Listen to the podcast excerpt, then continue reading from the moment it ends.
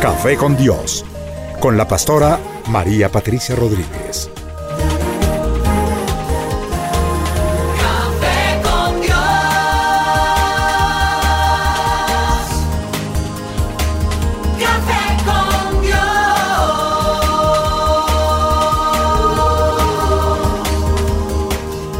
Comparte desde la sala de los pastores un café hablando de la verdad y revelación de la palabra de Dios.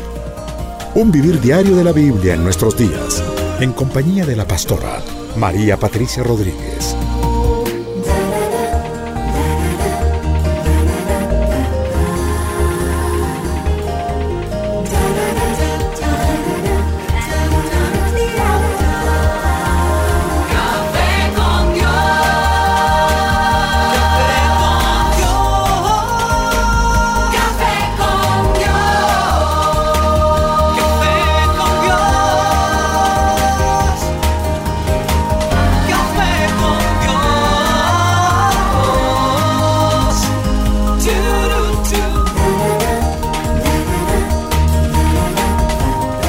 Con Dios, con la pastora María Patricia Rodríguez.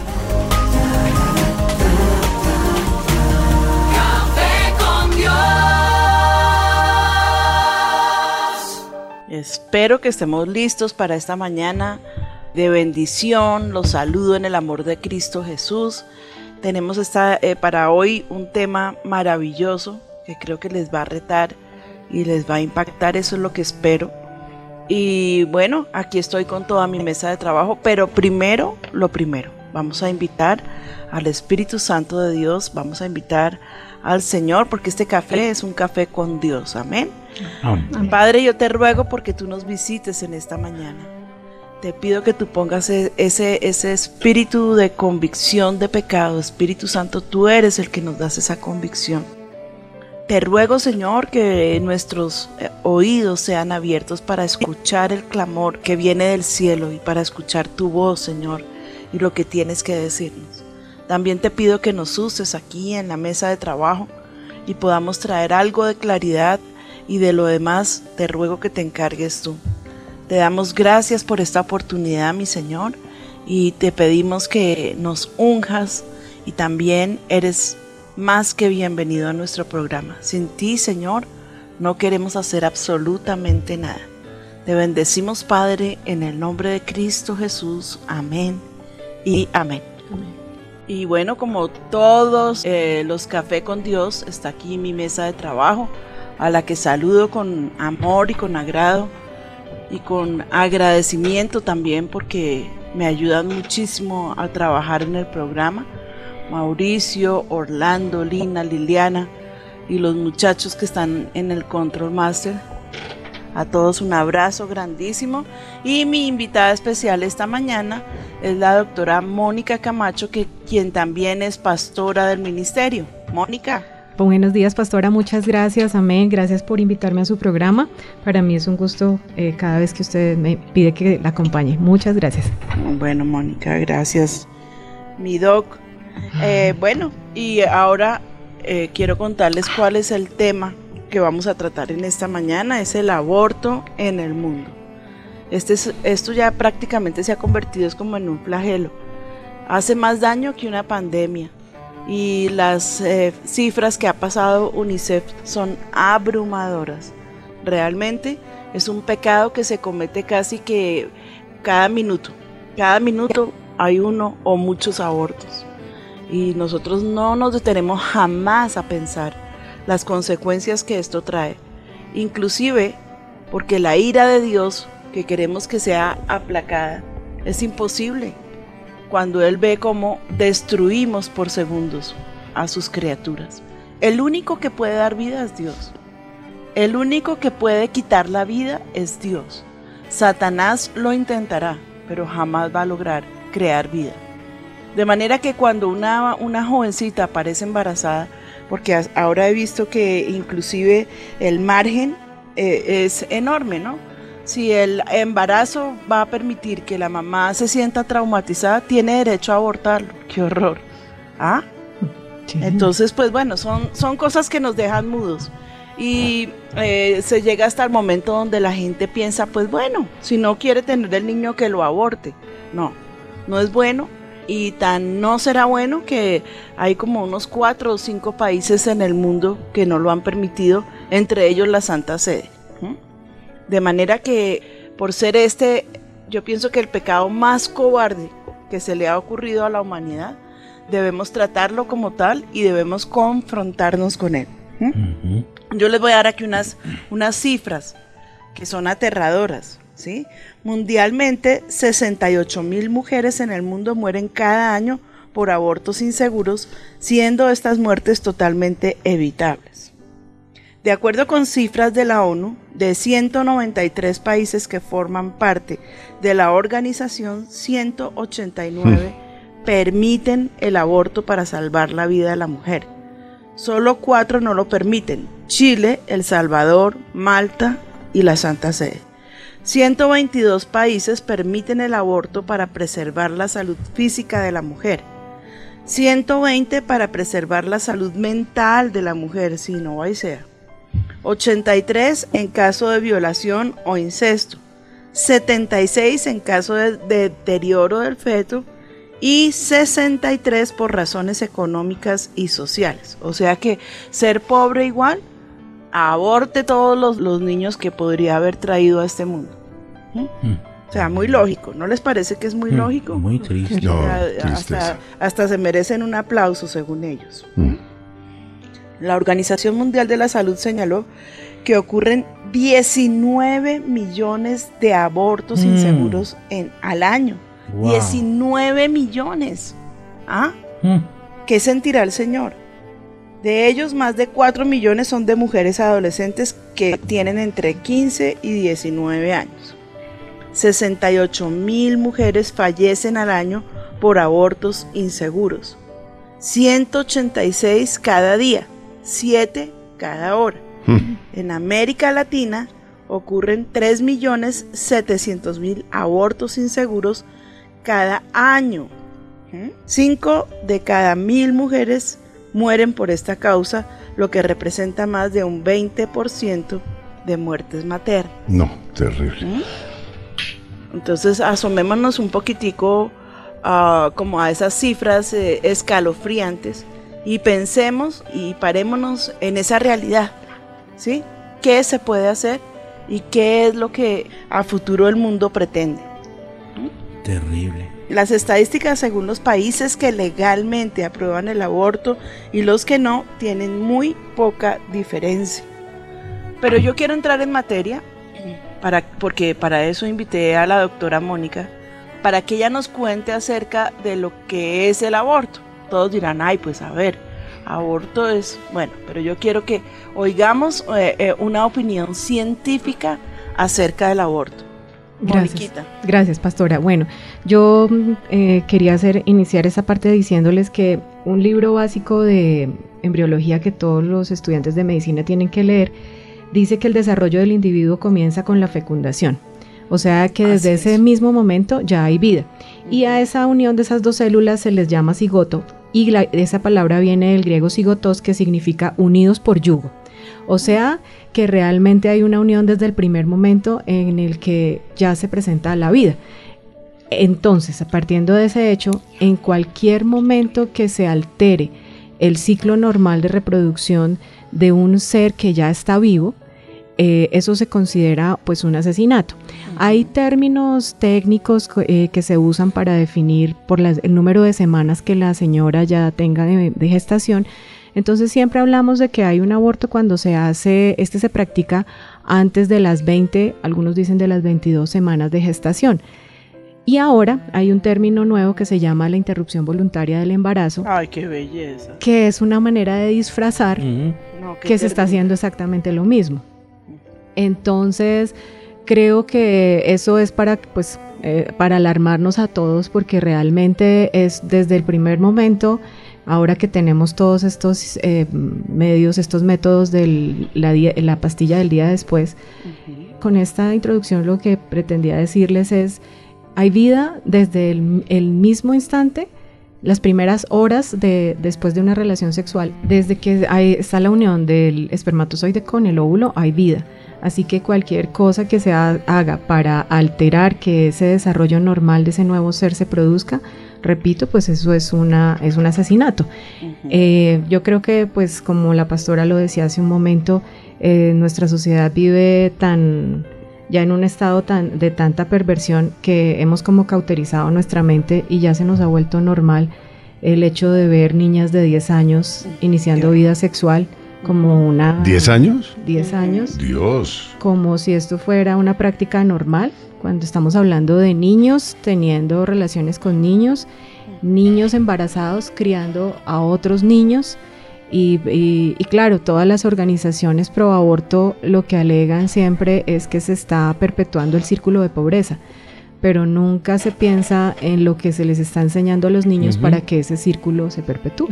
Acá hay un artículo, doctora, yo creo que tú lo alcanzas a ver en la pantalla, que dice que una de cada 10 adolescentes que abortan lo hacen por segunda vez. Claro, porque se vuelve algo... eh, Consueto y largo. Exacto, ya se sabe, ah, esta es la solución, ¿no? Sí. Es la solución rápida y como ahora eh, en muchos lugares se ha vuelto obligatorio a los niños desde las secundarias empezarles a enseñar cómo pueden eh, salir del problema.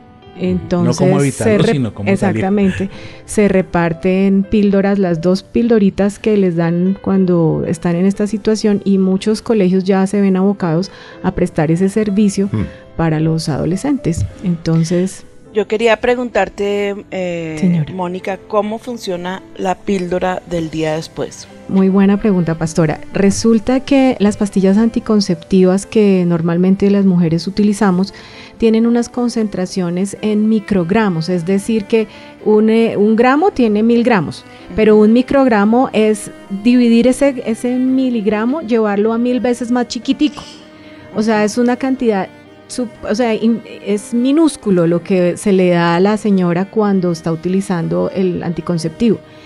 Cuando se utiliza la, la píldora del día después, le estamos dando 1.5 miligramos, o sea, le estamos elevando 100 mil veces la dosis que Wow. normalmente le daríamos a una señora para no concebir.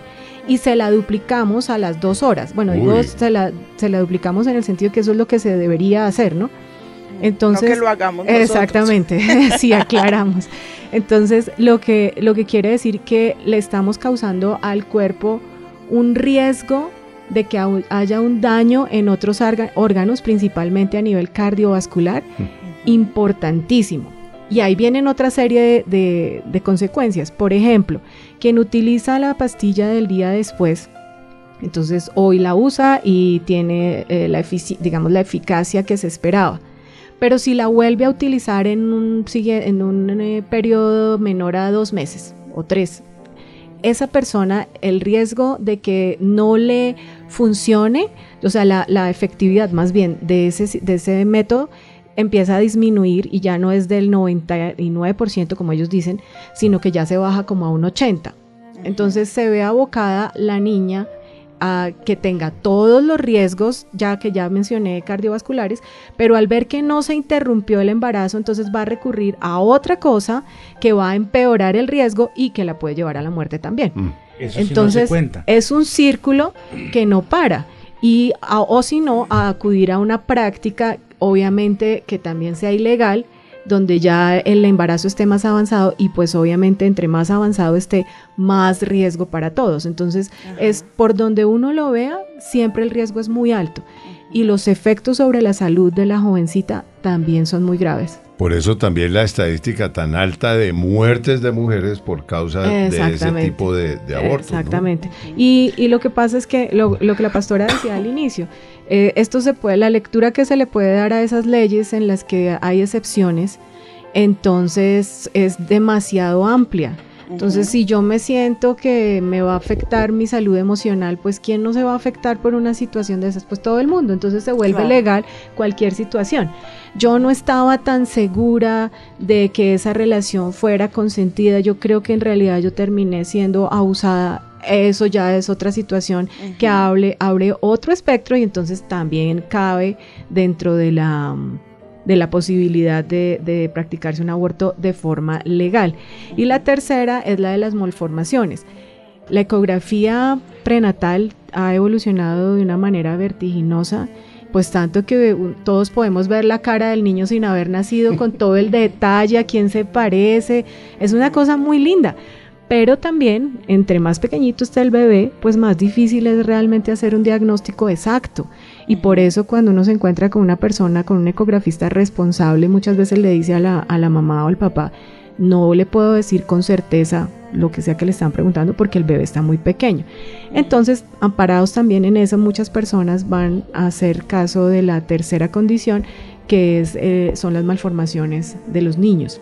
Sí. A veces hay sospechas y con eso entonces ya la señora puede también practicarse un, un aborto. Entonces creo que es demasiado amplio el espectro y de- deja muchas, muchos vacíos eh.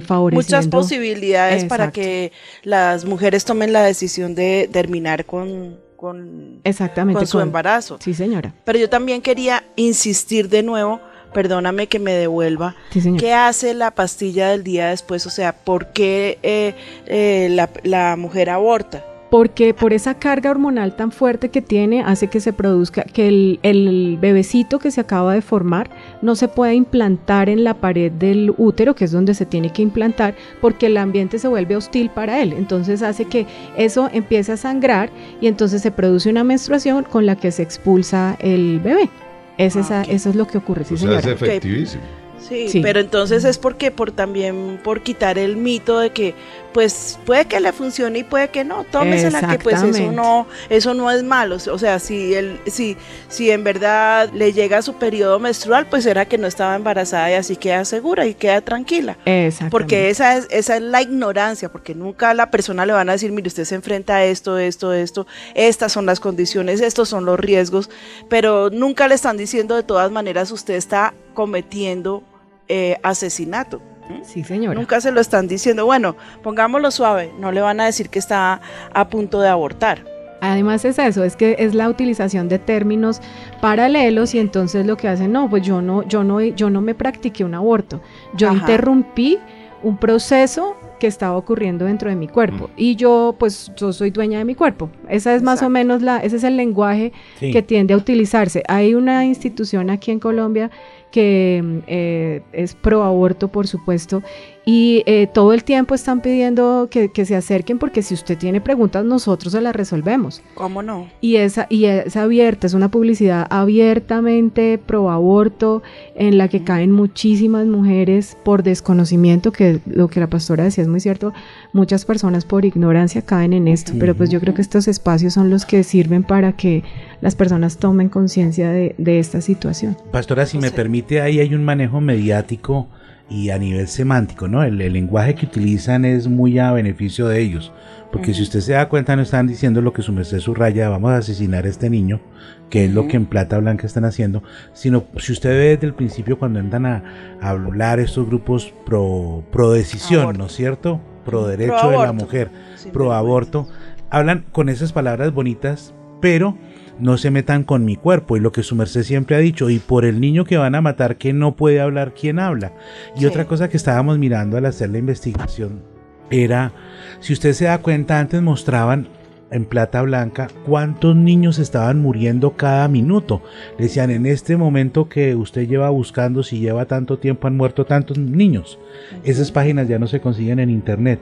Muer- Sí. muestran es cuántas mujeres mueren por abortos y ya en ese lenguaje le están diciendo a uno, mire, esto es por no legalizar el aborto, estas mujeres mueren por, por tratamientos que les hacen mal hechos. Porque no hay legislación pro no nacido, simplemente hay legislación por la mujer, pero no por el no nacido. Ese es el problema, porque no se considera un ciudadano alguien que no ha nacido.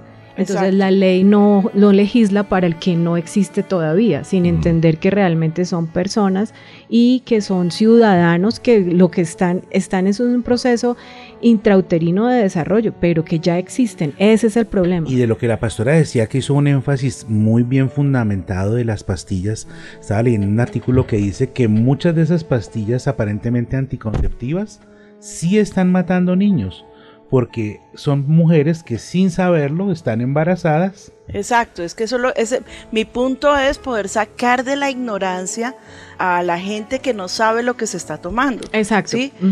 Entonces, porque es que es como que me- no me va a tomar esta pastilla eh, y me dicen que pues lo que puede hacer es que si tengo dudas me puede anticipar mi periodo menstrual, pero no le están diciendo que está cometiendo un asesinato contra su bebé. Sí, señora. Y es que eh, hay una, hay cosas que se hacen eh, desde el- eh, como un tratamiento médico, perdón, cuando hay necesidad, entonces las personas creen que eso es equivalente y resulta que son cosas completamente diferentes. Entonces, una cosa es cuando yo tengo que eh, hacer un tratamiento en el que utilizo un medicamento y otra cosa es utilizar ese medicamento para hacer este daño del que estamos hablando. Exactamente. Por eso les, les hablaba de las concentraciones de los medicamentos, porque una cosa es no permitir y otra cosa es dañar lo que ya existe, que son cosas completamente distintas.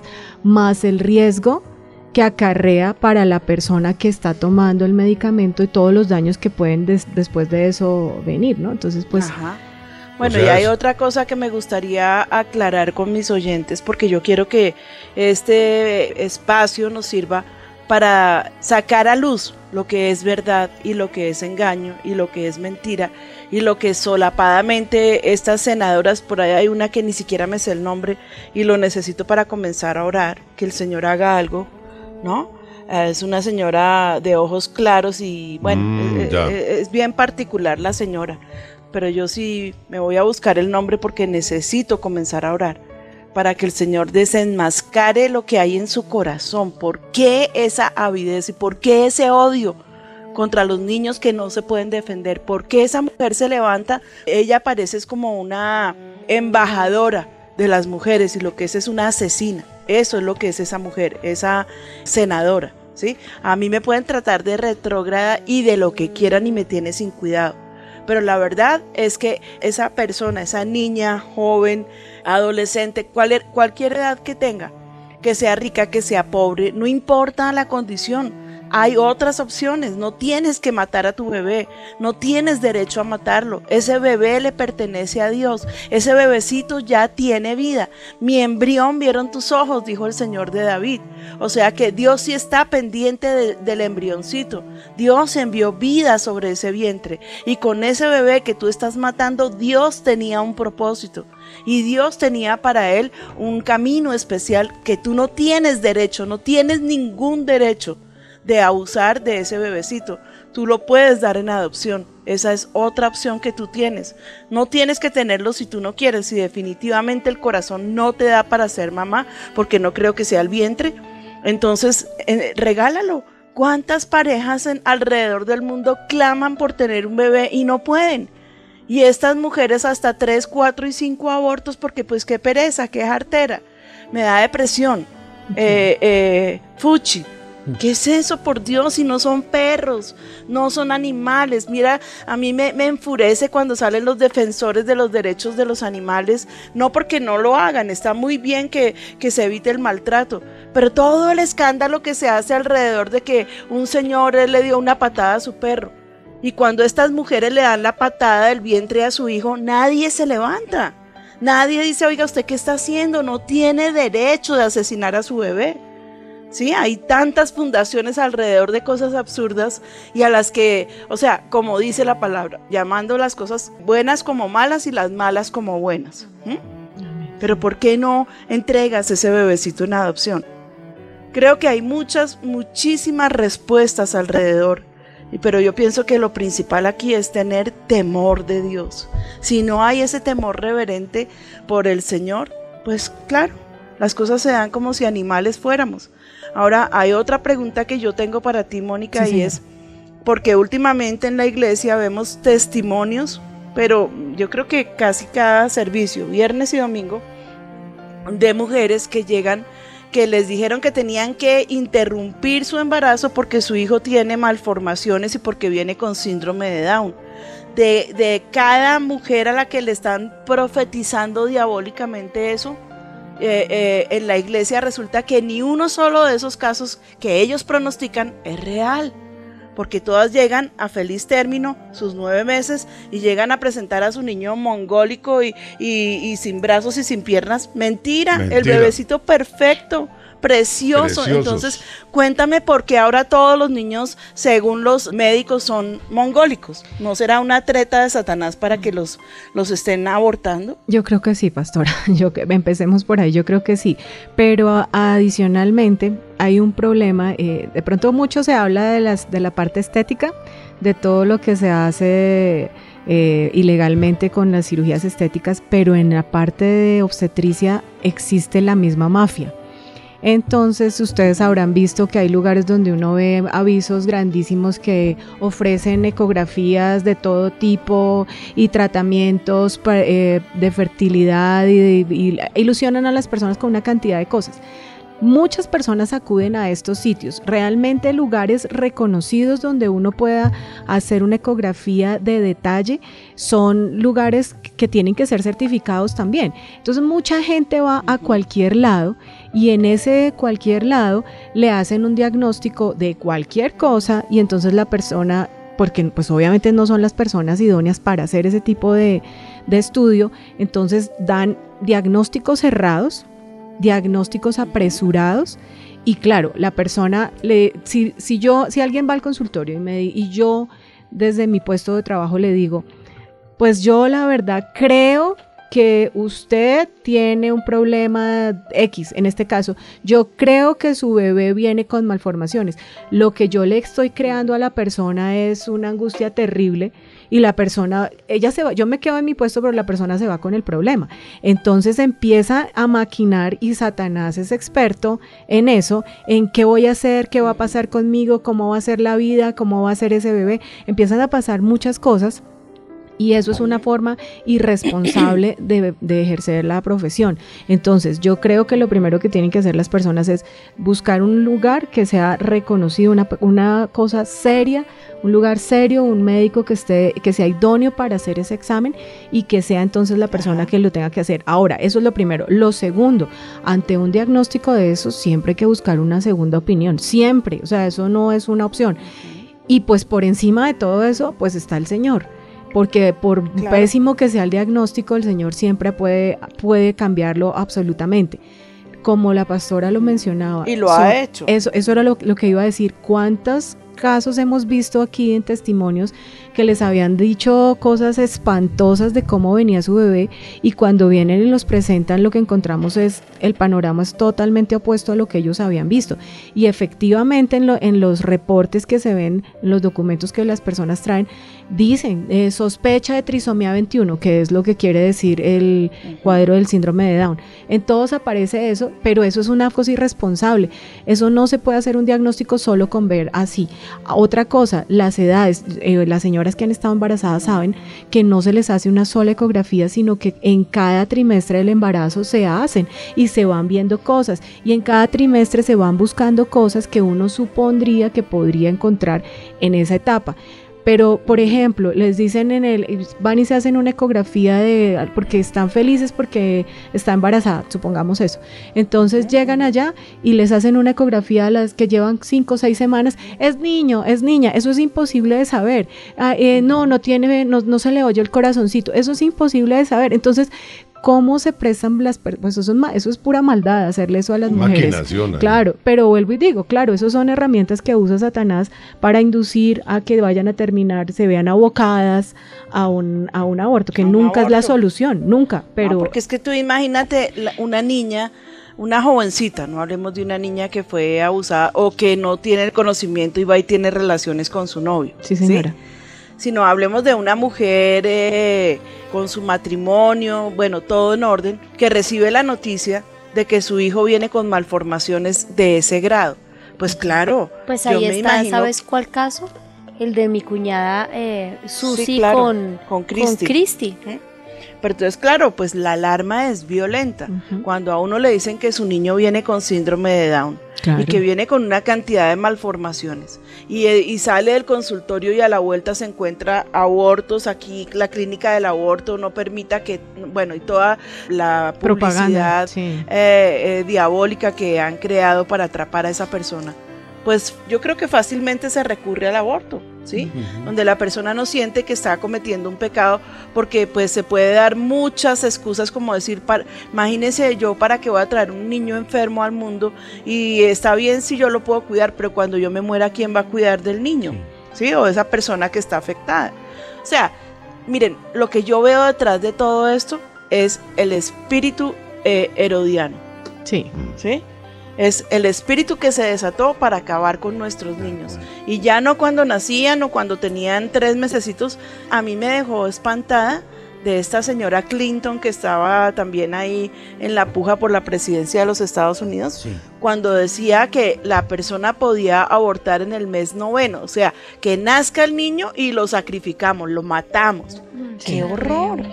¡Qué horror! ¿A dónde va a llegar este mundo por falta de conciencia, por falta de sabiduría, por falta de temor de Dios, por desconocimiento, por ignorancia, por egoísmo? Porque uno aquí ve es un egoísmo absurdo. A veces he escuchado en la consejería mujeres que van y abortan solamente para vengarse de su esposo. ¿Ah? Terrible. O sea, oye unas, uno unas cosas, pero lo que estas mujeres que abortan no saben, y no sé si me estás escuchando por primera vez, o ya llevas tiempo en el Señor y estás escuchando el programa, o eres una pastora, o eres una líder que no sabe cómo lidiar con este tema, pues la verdad es que es un tema que no se debe pasar así por encima.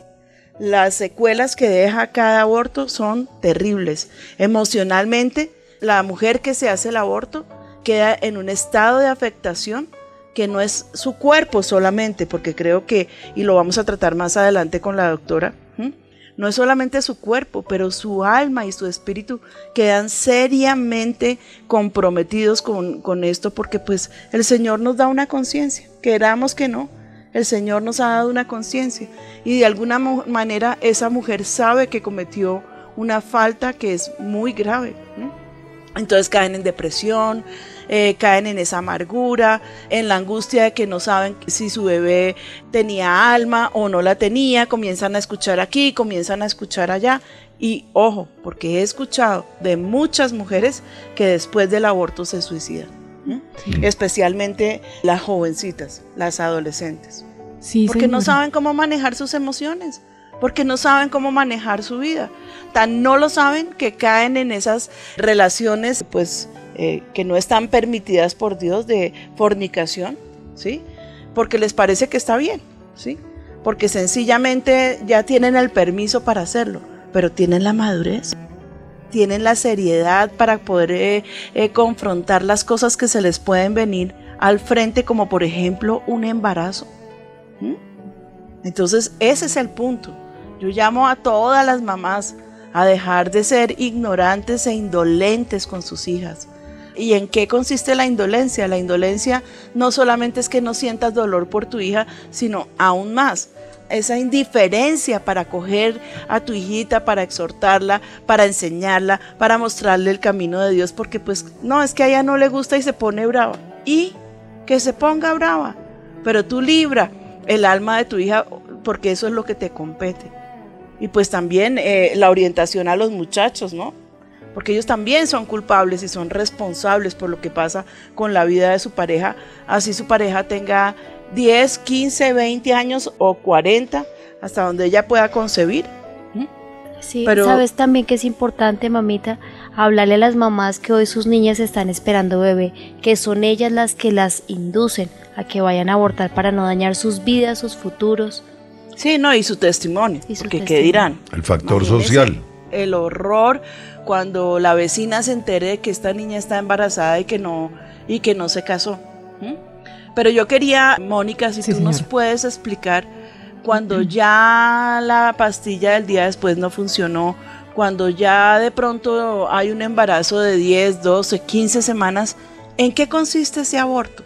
Porque no lo llamemos en la suspensión del aborto, de- del embarazo, sino cuéntanos de verdad cómo es que sacan a, a- ahora a lo que llaman, ¿no? El objeto Sí. o el feto, Sí, para no decir que es un niño, que es un bebé. Entonces cuéntanos eh, cuál es el proceso para sacar el proyecto de vida que tenía Dios ahí en el vientre de esa mujer.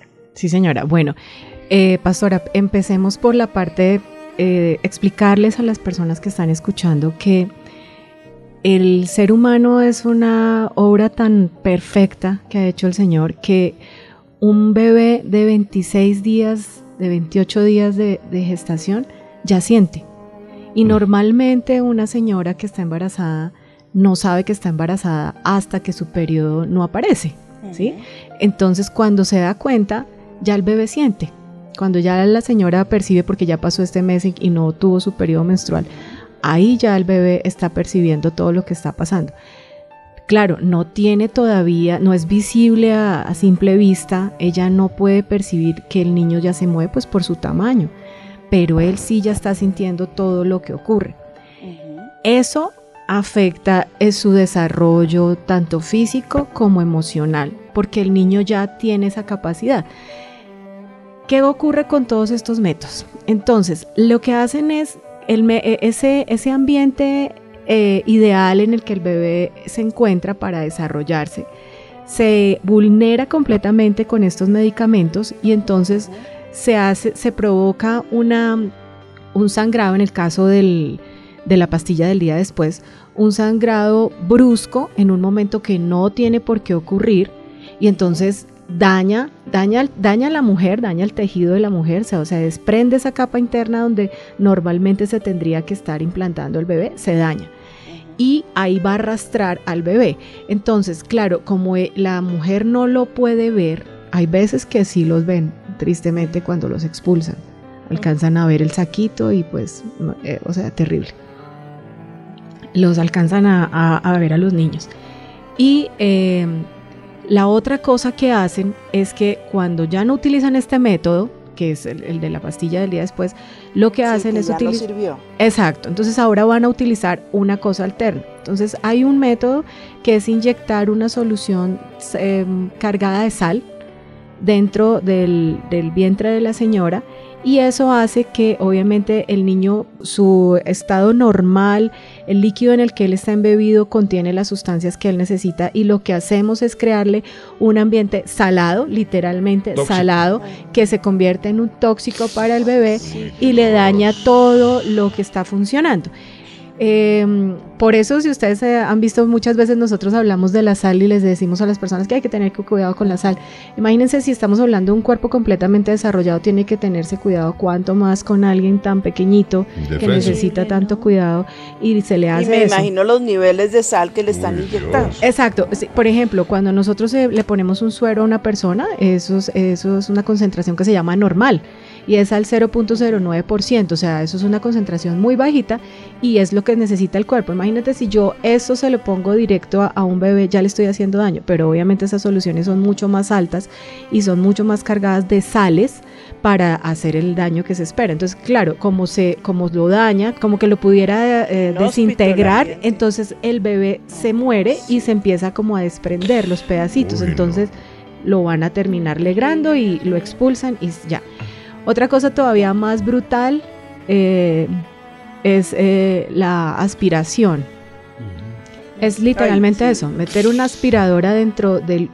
Se dilata el cuello de- del útero de la señora y se pone un instrumento que lo que hace es barrer y sacar, aspirar dentro del bebé, entonces se va arrancando. Entonces, el problema también, pastora, yo creo que es, es- es esa, esa insensibilidad de no tiene forma de humano todavía o medio se está formando, entonces todavía se puede hacer. Eso es como la, la crueldad con la que lo ven.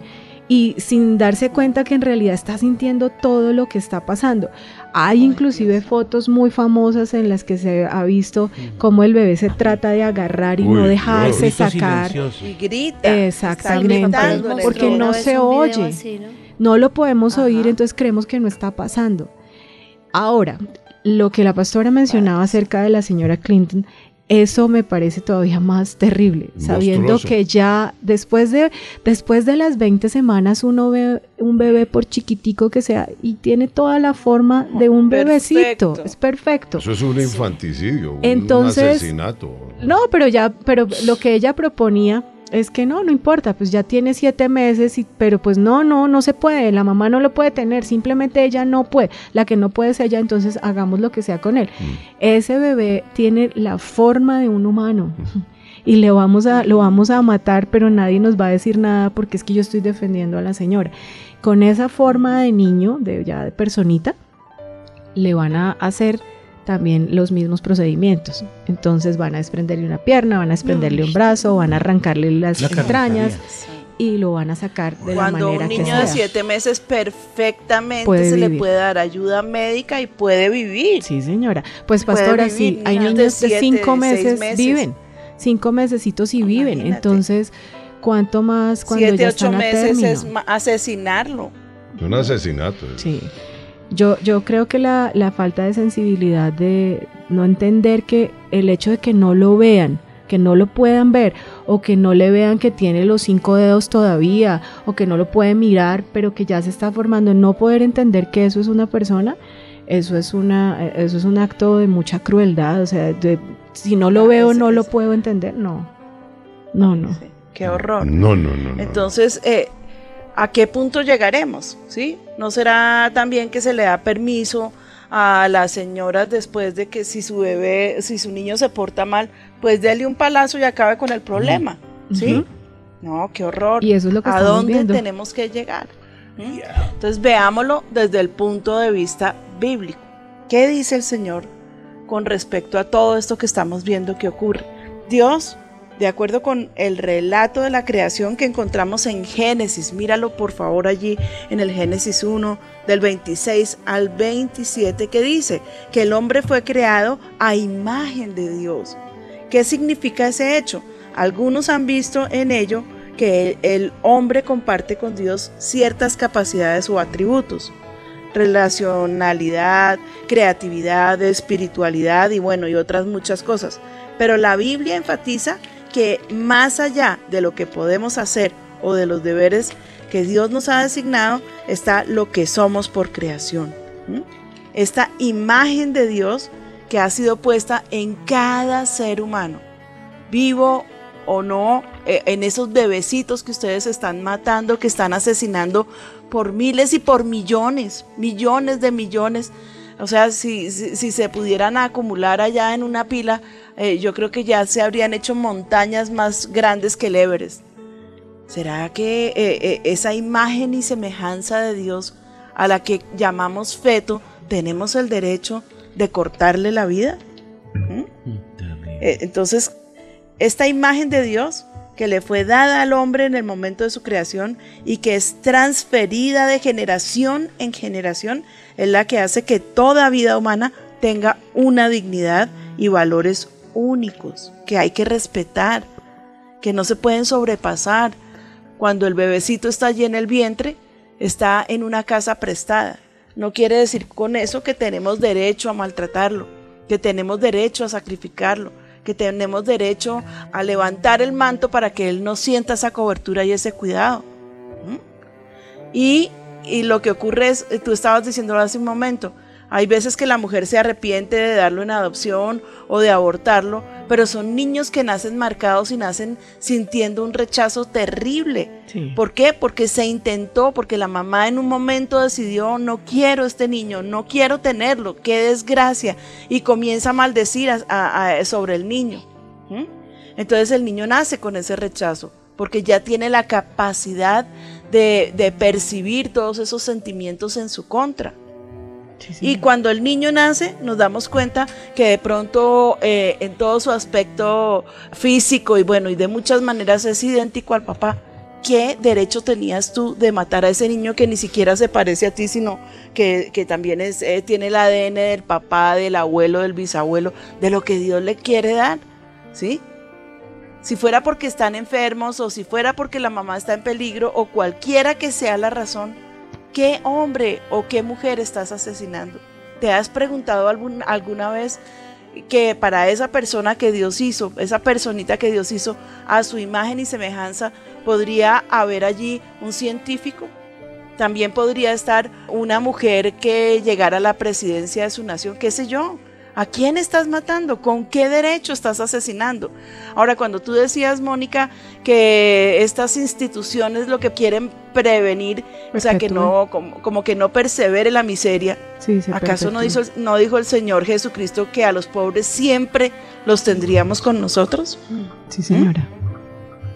Entonces, de verdad, es que, es que son temas que le dan a uno como impotencia Duelen, y, y- duelen hasta lo y más como profundo. que no sabe uno hasta dónde, Dios mío. Bueno, las implicaciones sin duda más grandes que tiene, la primera de ellas es que debemos reconocer que somos seres dependientes.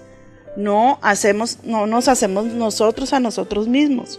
No somos individuos autónomos, somos imagen de Dios y por lo tanto la dignidad de nuestra humanidad es derivada, viene de aquel cuya imagen llevamos.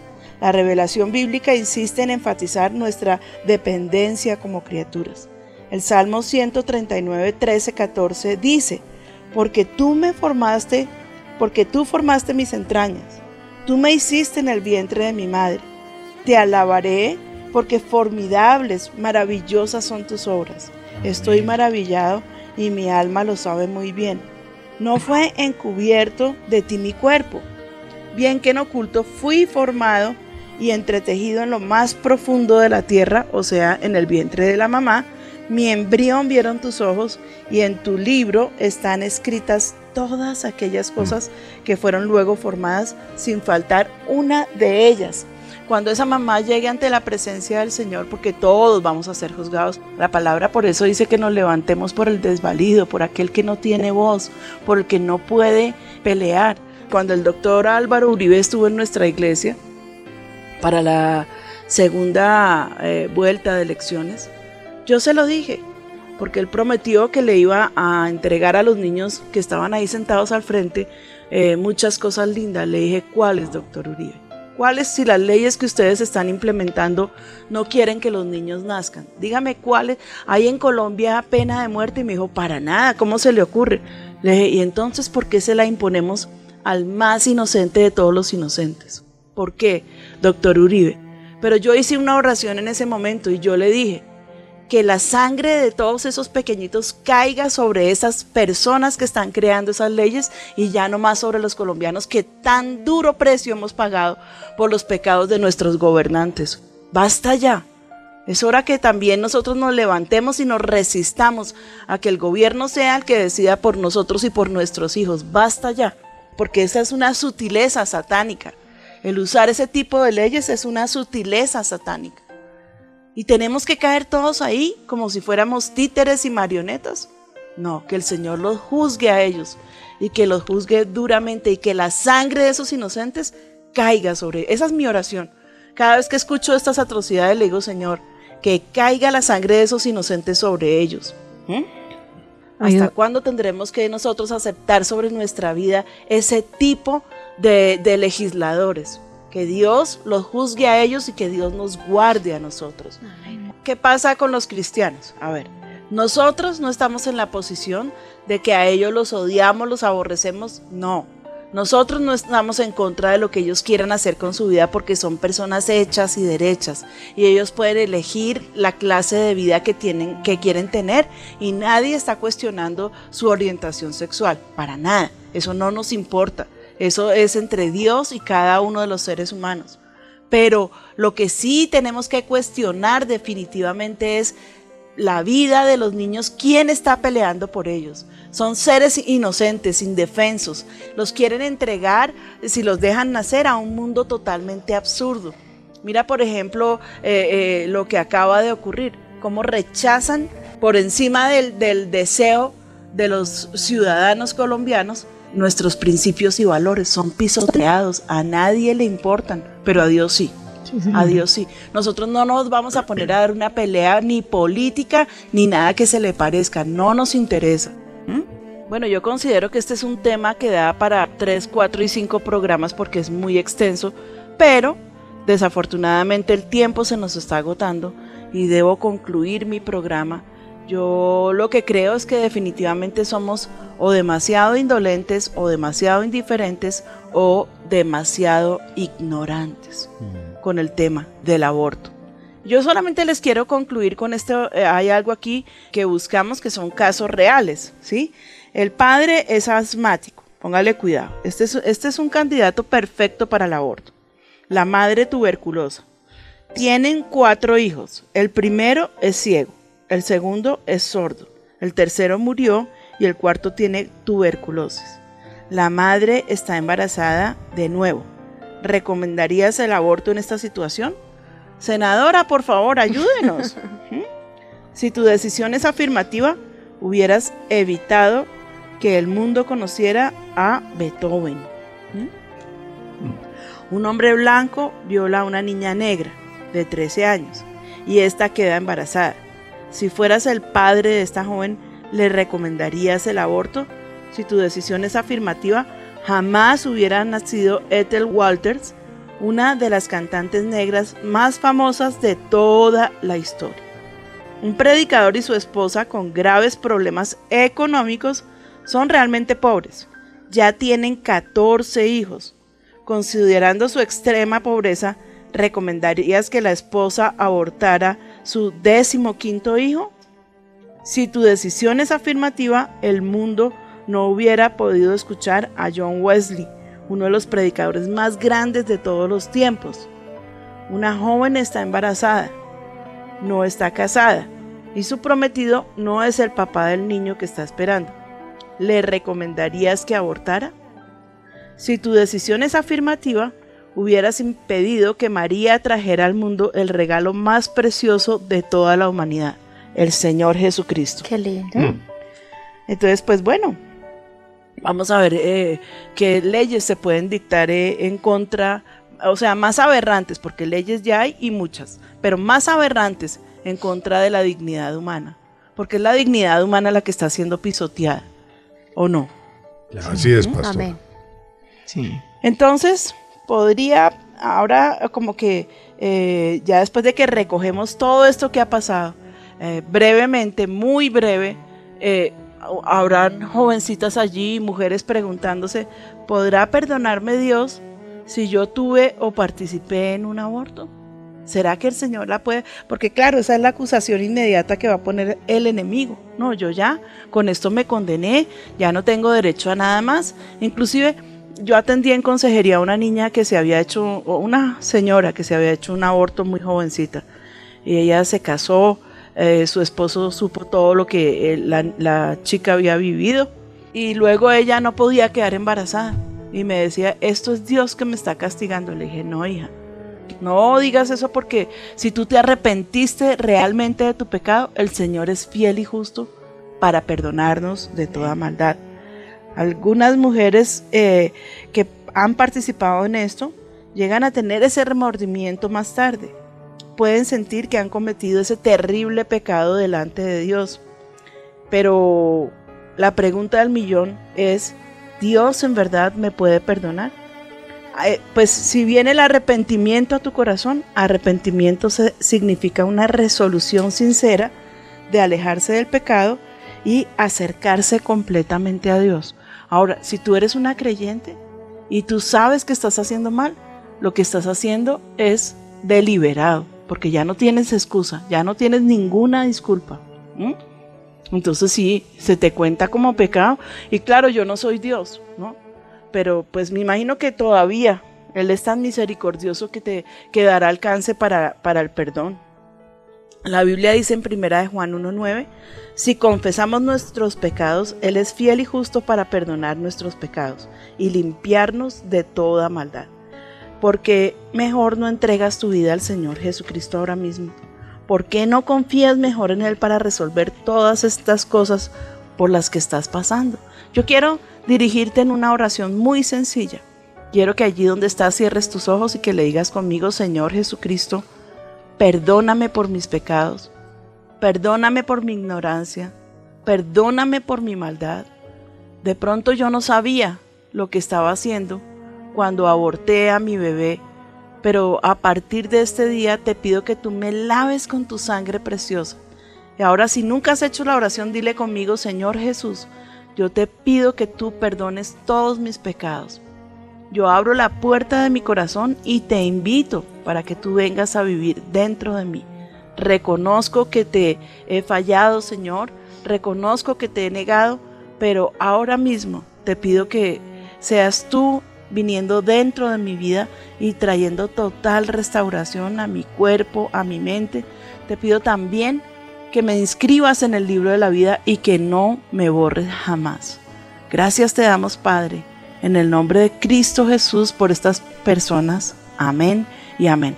No quiero terminar el programa sin que Mónica Señora. nos regales una opinión personal eh, acerca de, o sea, como concluyendo lo que está pasando, lo que estamos viviendo y este programa que creo que va a ser de bendición. Gracias, pastora. Pues siempre que se atente contra la vida de un ser humano, eso es un asesinato. Eh, siempre que alguien lo forman en esta carrera, le enseñan que si uno no puede hacer el bien, por lo menos no haga el mal. Y creo que estamos haciendo el mal, enseñando a hacer cosas que son contra la naturaleza.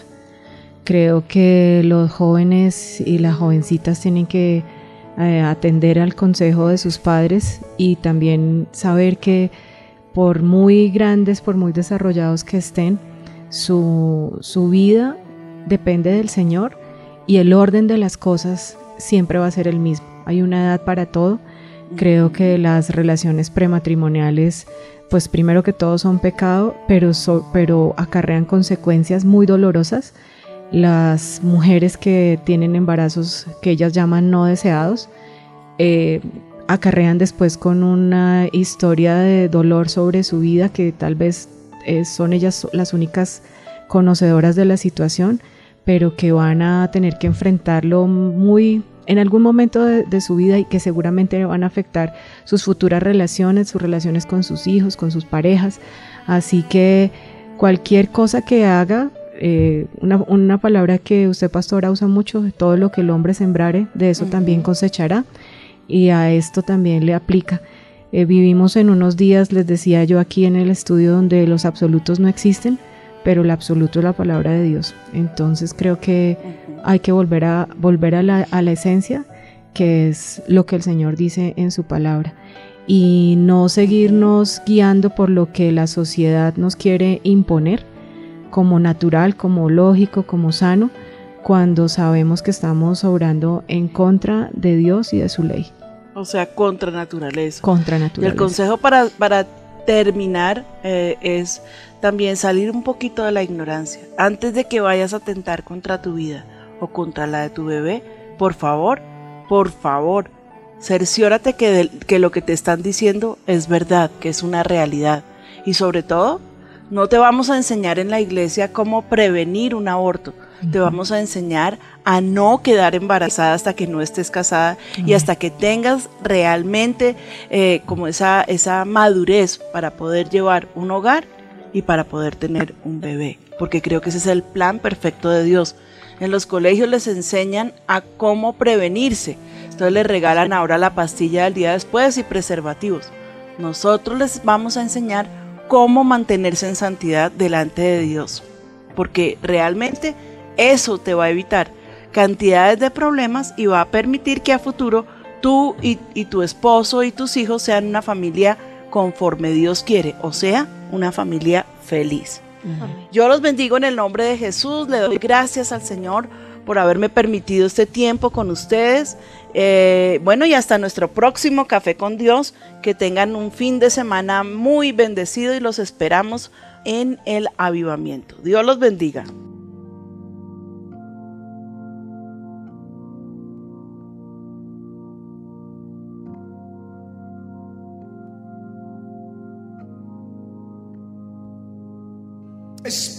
Santo, tú me has examinado. Abre nuestros ojos y nuestro entendimiento en el nombre de Jesús. Jesús, te alabaré por tus bondades. Tú perdonaste mis pecados.